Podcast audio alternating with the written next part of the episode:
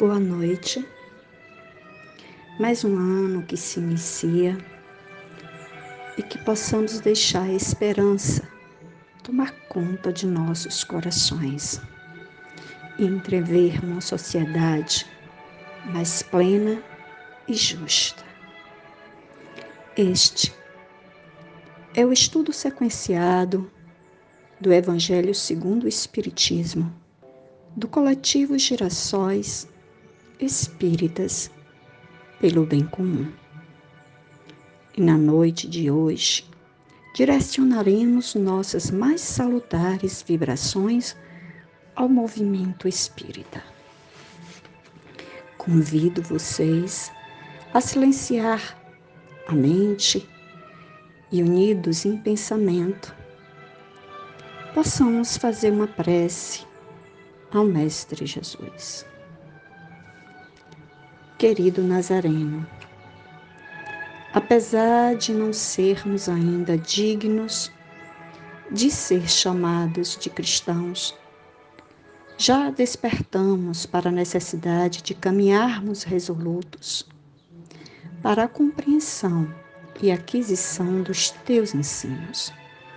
Assim, solicitamos, Mestre, tua amorável assistência, a fim de nos fortalecer diante da longa estrada que nos levará aos teus braços. Que assim seja. O nosso estudo de hoje é sobre o preâmbulo do Evangelho segundo o Espiritismo. Mas antes, vou fazer uma leitura inicial do preâmbulo do livro Parábolas e Ensinos de Jesus, de Caibar Schutter, que diz assim: A luta entre o espírito e a matéria parece vir de tempos imemoriais. Basta passar um relance de vistas na história para que nos convençamos das transformações sucessivas por que vem passando o nosso mundo, acionado sempre pelas potestades superiores, as quais está afeta a direção do nosso planeta.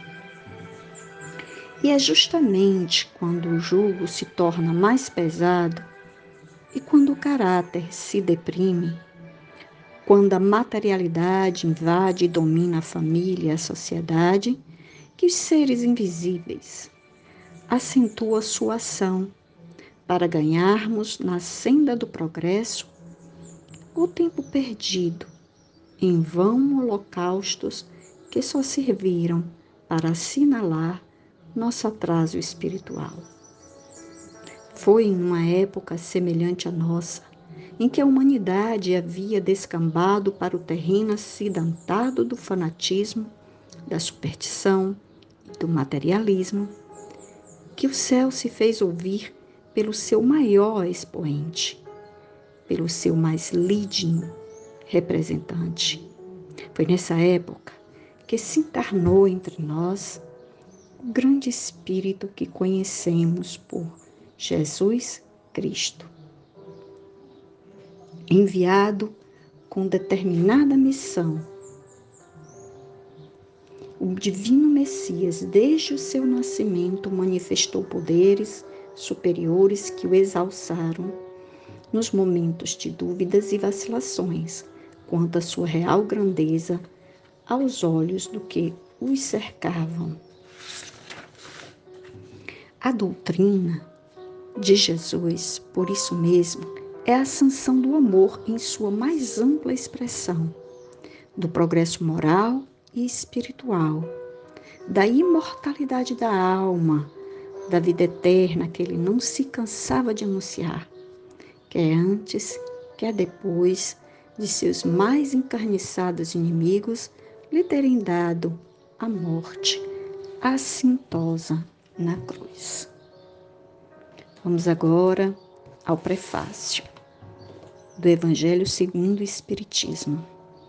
Um texto escrito pelo Espírito de verdade, que diz assim: Os Espíritos do Senhor, que são as virtudes dos céus, como um imenso exército que se movimenta desde que ele recebeu a ordem, espalham-se sobre toda a superfície da terra, semelhante às estrelas que caem do céu. Vem iluminar o caminho e abrir os olhos aos cegos.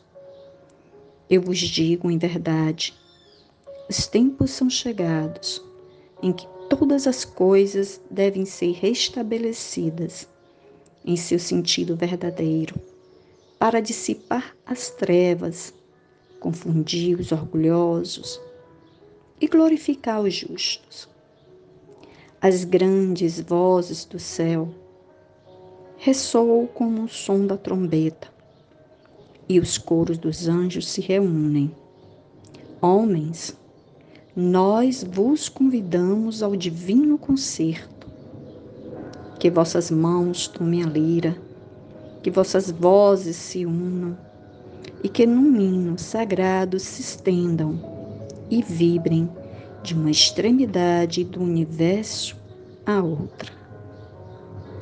Homens, irmãos a quem amamos, estamos juntos de vós. Amai-vos também uns aos outros e dizei do fundo do vosso coração, em fazendo as vontades do Pai que está no céu. Senhor, Senhor, e podereis entrar no reino dos céus.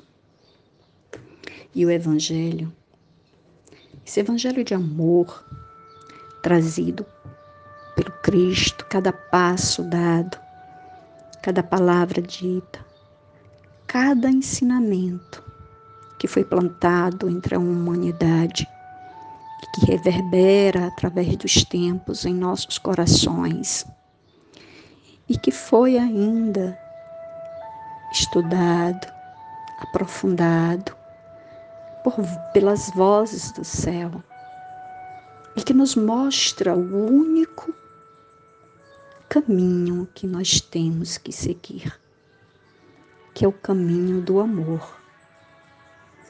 Esse amor que abarca tudo que há, tudo que existe e que devemos aprender pelas sucessivas experiências que iremos passar e que já passamos.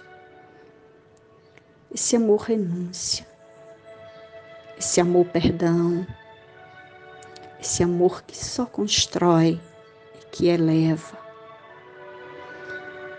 e que pouco a pouco nos aproxima do Mestre Jesus e nos faz compreender melhor